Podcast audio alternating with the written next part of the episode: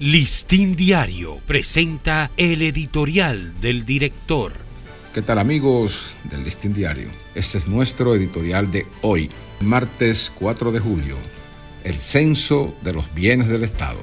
En 1946, la entonces Secretaría de Estado del Tesoro y Crédito Público hizo el más exhaustivo inventario de los bienes inmuebles que pertenecían al patrimonio del Estado en esos momentos Debieron pasar 77 años para que de nuevo se ponga en marcha otro esfuerzo semejante, con el inicio el día 21 de la primera fase del censo inmobiliario a cargo de la Dirección General de Bienes Nacionales.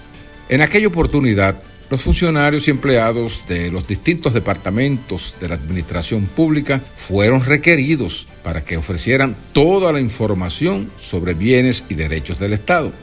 Existían juntas supervisoras de esos bienes en todas las provincias y comunas del país, lo que facilitaba una mejor puesta al día de ese inventario.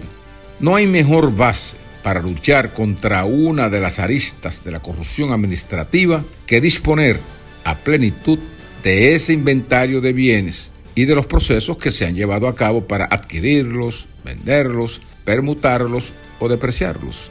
Cuando el Estado desconoce lo que tiene, es vulnerable a que funcionarios avivatos dispongan de ellos sin ninguna fiscalización ni consecuencias.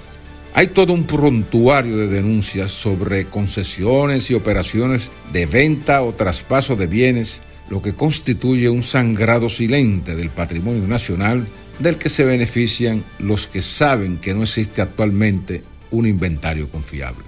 De ahí que la decisión del presidente Luis Abinader de ordenar una actualización de ese patrimonio permitirá descubrir, si se lleva a cabo naturalmente con honestidad y sin maniqueísmos, cuál ha sido el destino de esos bienes y quiénes ilegalmente los usurparon a su favor. En 1946, el censo funcionó porque fue el propio dictador Trujillo quien lo dispuso. Y ahora se justifica más porque en aquel tiempo no era fácil que funcionarios del gobierno se atrevieran a meter la mano para apropiarse y hacer riquezas con ellos.